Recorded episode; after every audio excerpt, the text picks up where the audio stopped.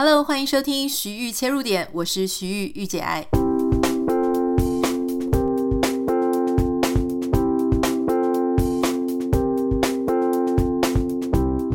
Hello，欢迎你收听今天的节目。今天在节目一开始，我想要先延续一下昨天我们昨天这一集有提到说，大家如果不是在做这个上班族办公室里面的工作，如果说今天要让你选一样技术活。啊，就是靠着你的技能、技术、技能值来去做一个工作，那你会想要做什么？我记得昨天的节目里面，我好像还没有跟大家分享，如果是我，我会想要做什么。然后我就把这个问题放在我的 Instagram 的现实动态，诶，很多人就上去填空啊，就是回答说大家会想要当什么。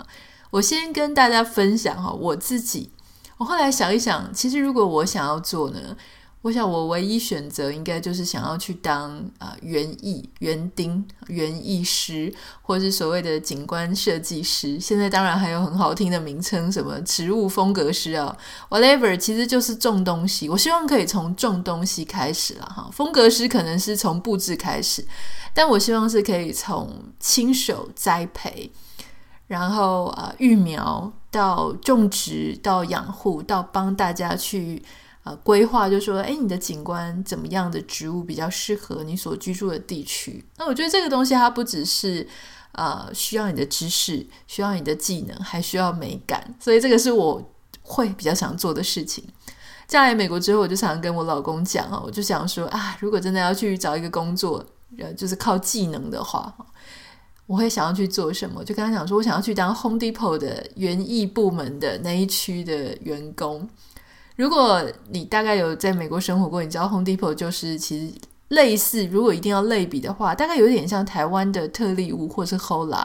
啊，但只是说美国这种这样子的店呢，它有一区是半户外的啊，像是室内，可是它的呃天空呢是亮的，哈，就是有点半户外，它是卖非常非常多盆栽，卖很多土。卖各种各样的这种园艺用品，他那一区的员工呢，大概就是要帮植物负责洒水啊什么，其实就跟一般的苗圃是一样的啦。那因为民众常常会有一些问题要去问啊，就说啊，我的植物为什么长不好啊？这个要怎么种啊？所以他们也会有这种协助大家的功能。可他们自己本身也是要非常对植物很热爱。然后对植物是要蛮懂的哈，这当然是其中一种可能。那当然，如果说是去像什么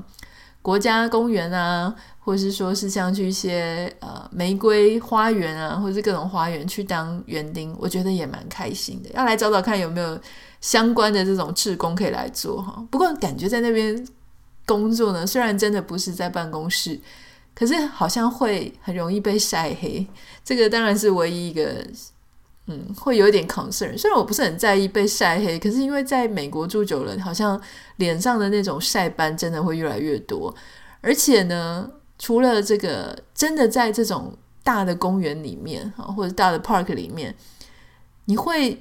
很容易遇到蛇。像我们之前去一些植物园的时候，它上面都会有一些告示牌，说这边有蛇出没，要小心。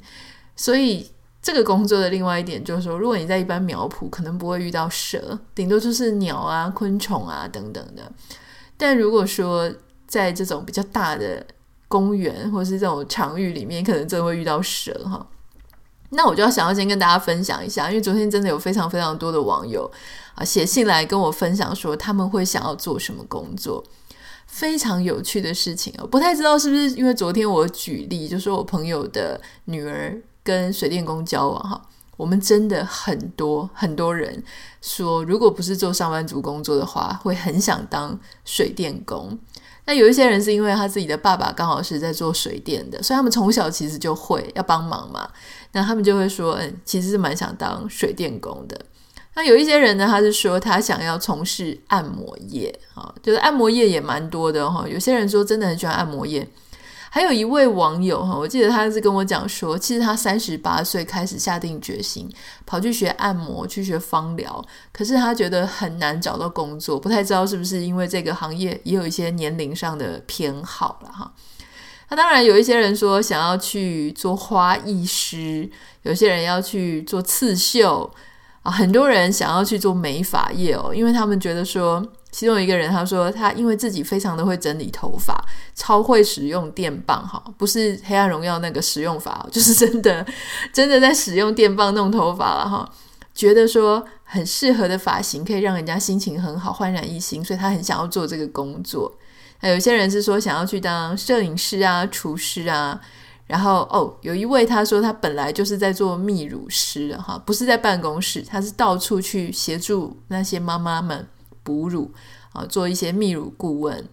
那有些人想要当瑜伽老师、乐团的演奏人员哈。有些人要当甜点师啊、木工啊，哎，还不少人想要做花艺哦，当花店的老板。我记得小时候就很多女孩子啦，通常因为我的朋友们大家都女生，就是很想要开花店，然后或是做咖啡店。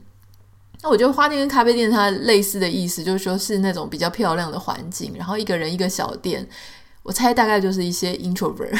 内向型的人哦，就喜欢自己在一个小小的空间，感觉像一个自己的房间一样，然后做着一些漂亮的东西啊，浪漫的气氛。我自己本身没有那么想要只当花店的老板的原因，是因为我觉得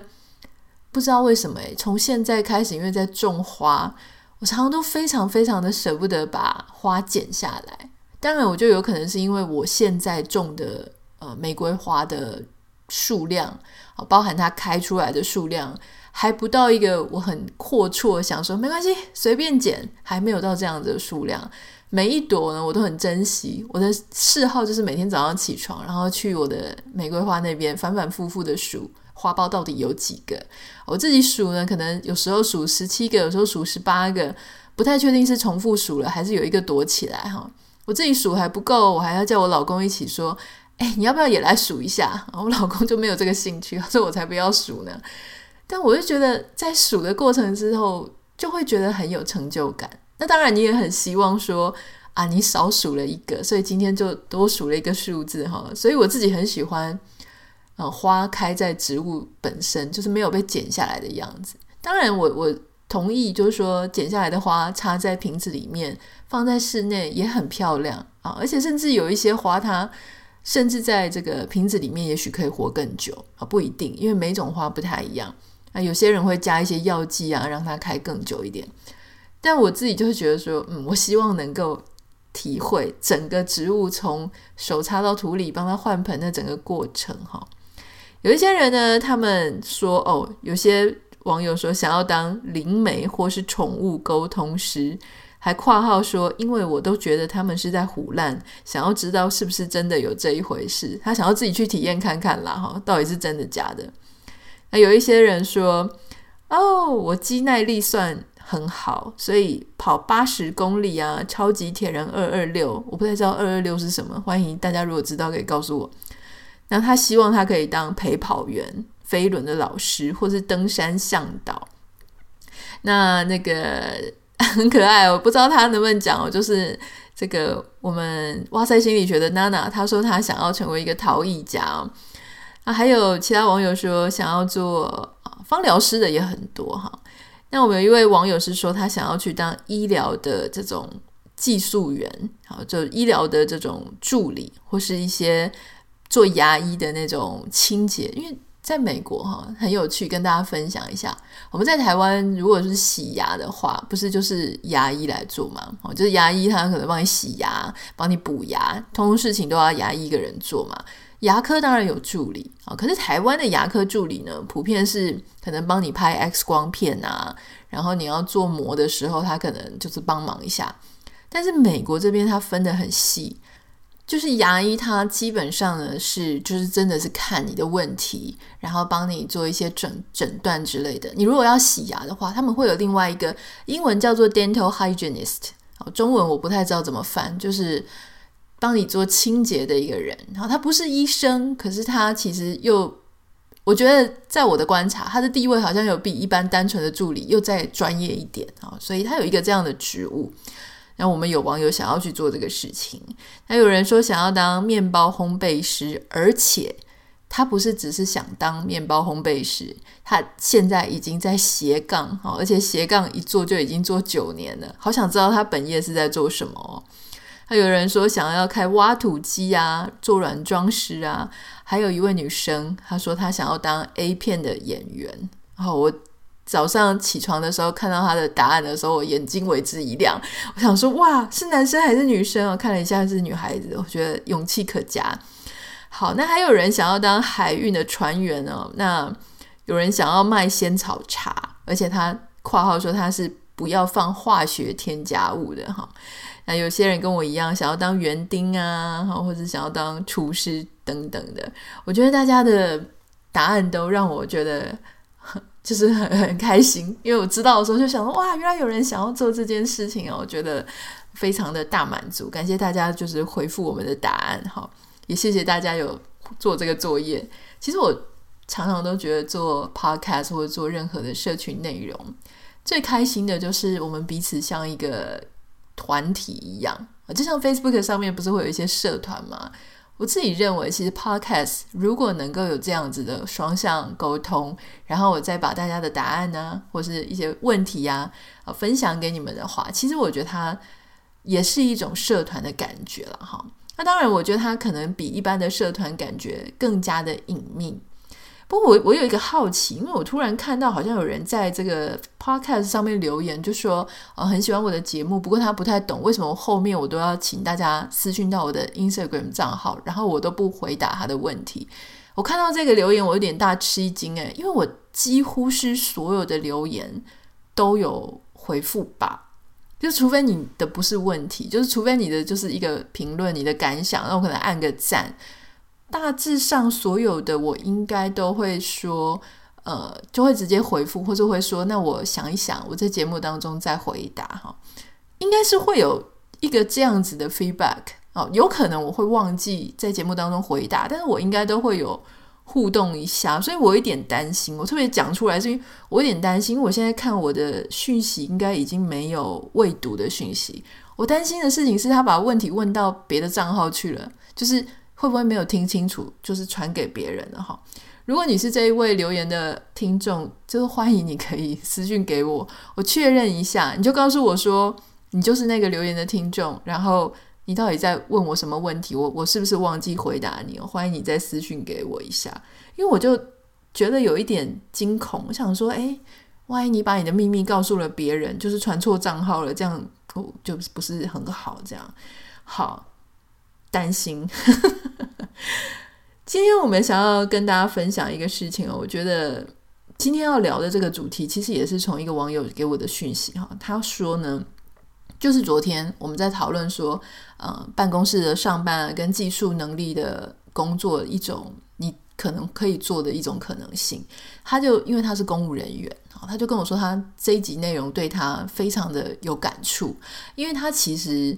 嗯，他觉得公务人员现在跟以前大家想象中的那种啊很爽啊铁饭碗是完全不一样的，也不是什么朝九晚五，因为要帮民众处理很多事。我可以想象，就是有很多民众会觉得说啊，你是公务人员诶，我的纳税钱付给你，你就应该要给我好好的做啊，要有态度更好，所以反而有一种这种压力。我跟以前那种媒体不发达、无不无法随便爆料的那种社会氛围很不一样。那现在很多，特别是这种大都会地区的民众啊，他知识水平很高，要求很多。那因为他就希望你政府单位也能像私人企业一样，就是做到态度各方面都很好。所以他说，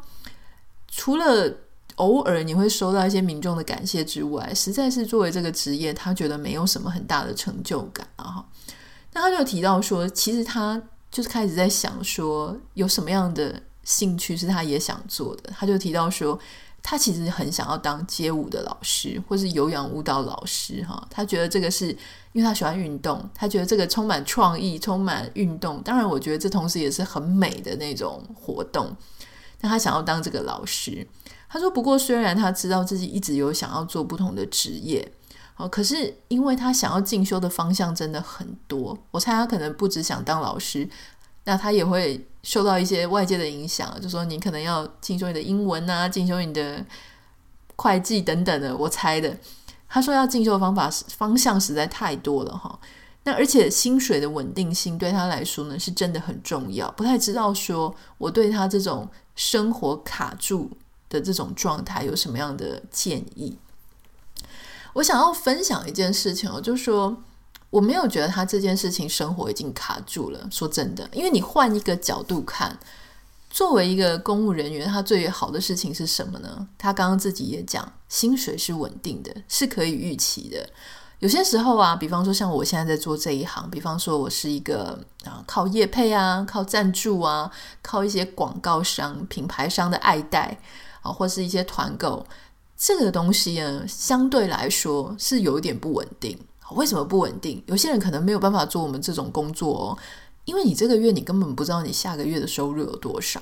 然后你下一个月又不知道，你根完全无法预估你的年收入。当然，你说你可以从上一个年度去预估，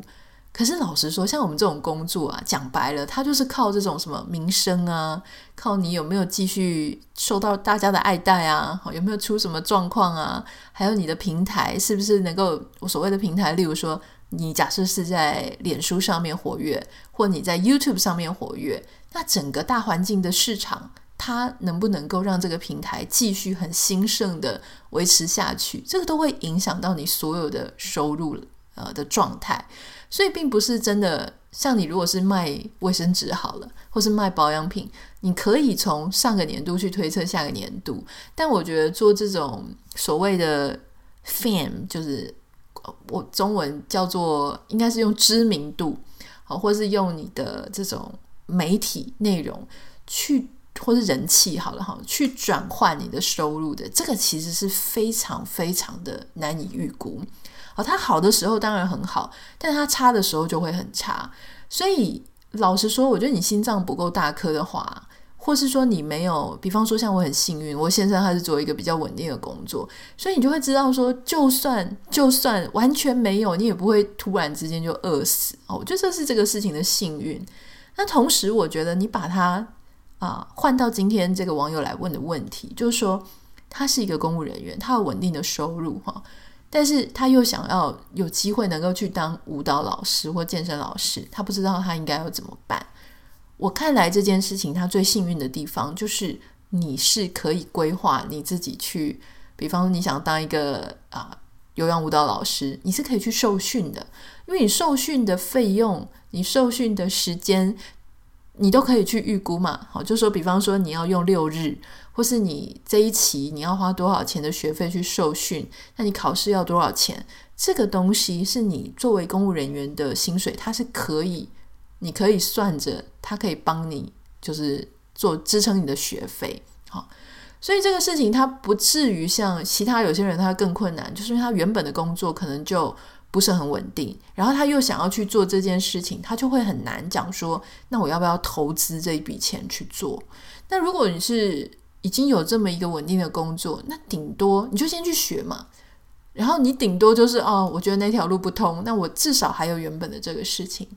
直到你考到了那样子的证照，开始先斜杠一段时间啊，比方说你六日可以去试着教教看。你去真的做，觉得诶做得很稳定，就像我们那个有一个网友面包师傅，他斜杠做了九年，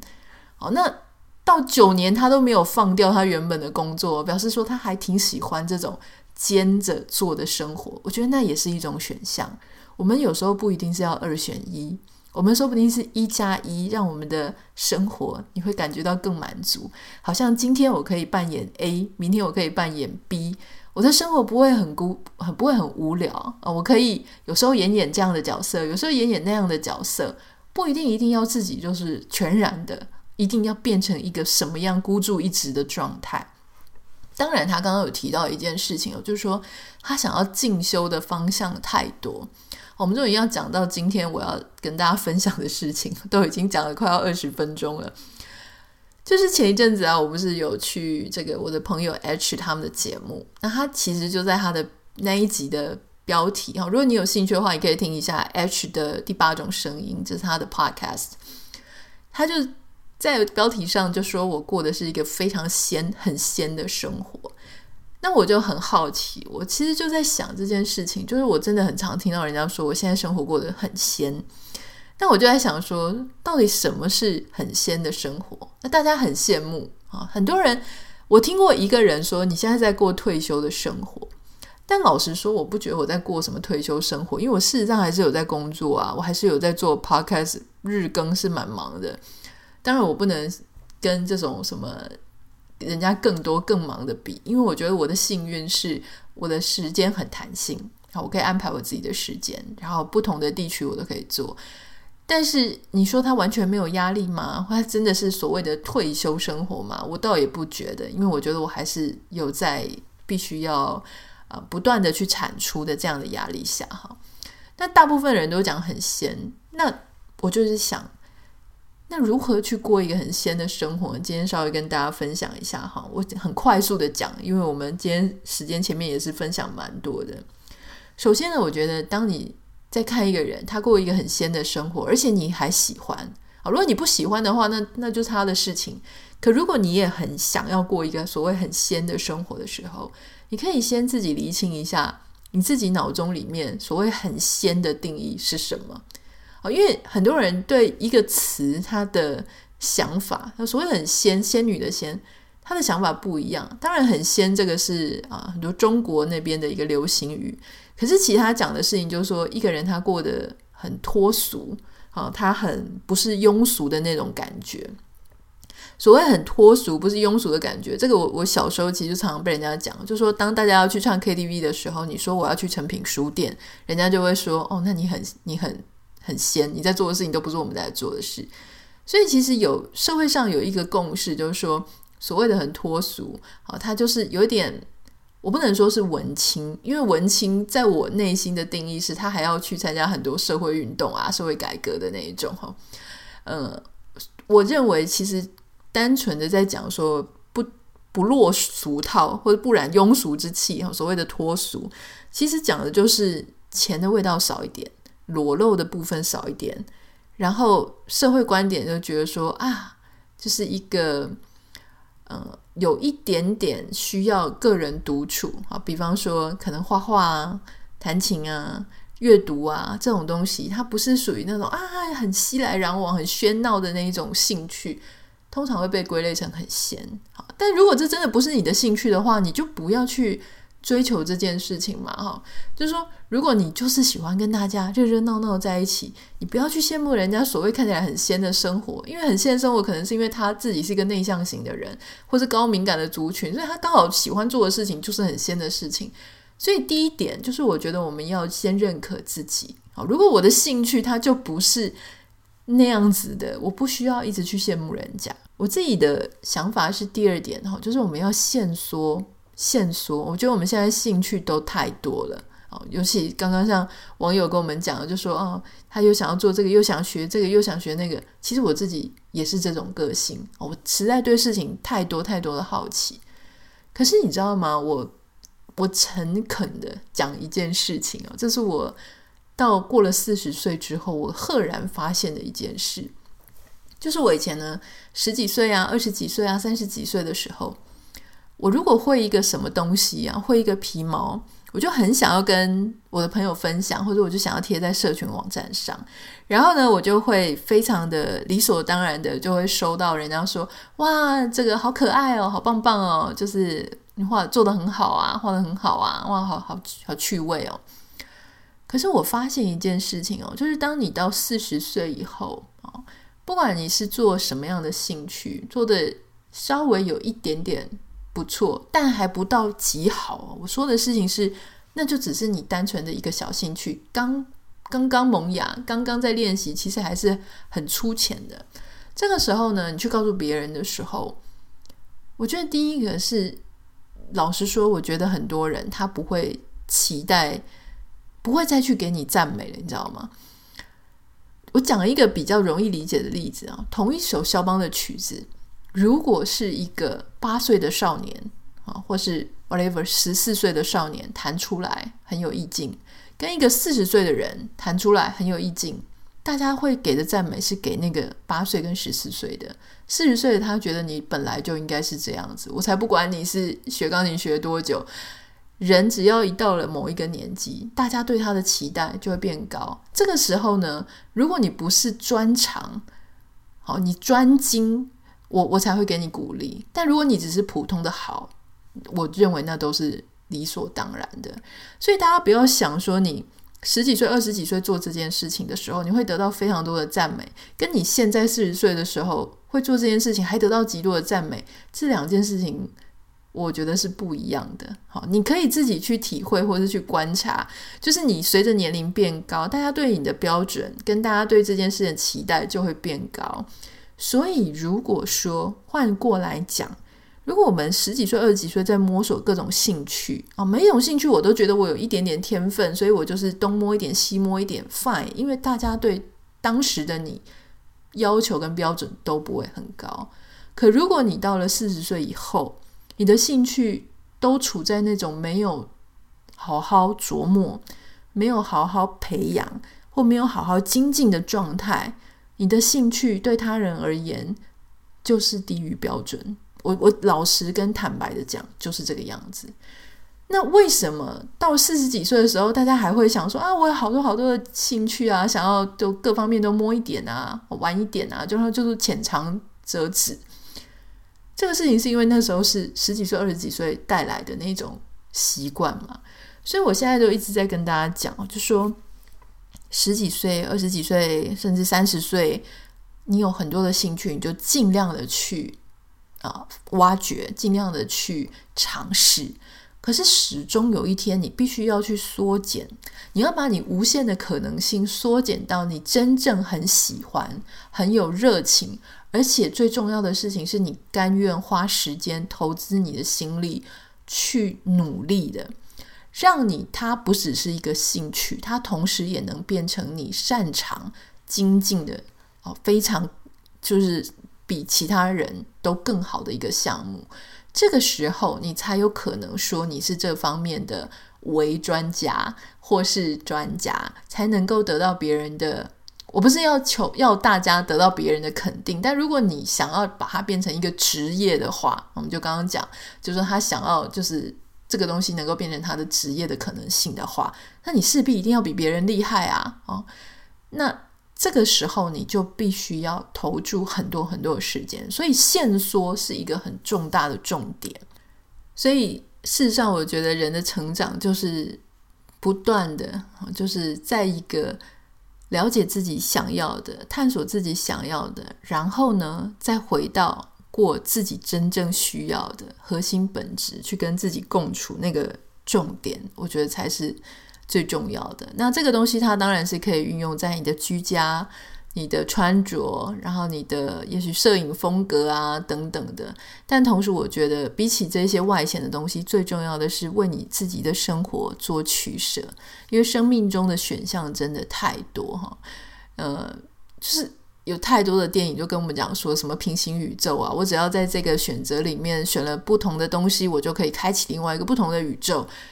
那老实说，我们真的有需要那么多的宇宙吗？我们能不能够就挑选一个我现在觉得真正很重要的？不要多啊，不要贫乏，可是也不要过多。然后真真正的去看，说我自己在什么样有限的状态下啊，去精进。我觉得这个是最对得起我自己的时间，跟最对得起上天给我的天赋的，以及我最想要跟这个社会所做出贡献。我觉得这样就好了。欢迎大家可以，如果有任何想要跟我分享的，欢迎私讯到我的 Instagram 账号 Anita 点 Writer A N I T A 点 W R I T R。不要忘记帮我们在 Apple Podcast 跟 Spotify 上面下五颗星，感谢你。我们明天见，拜拜。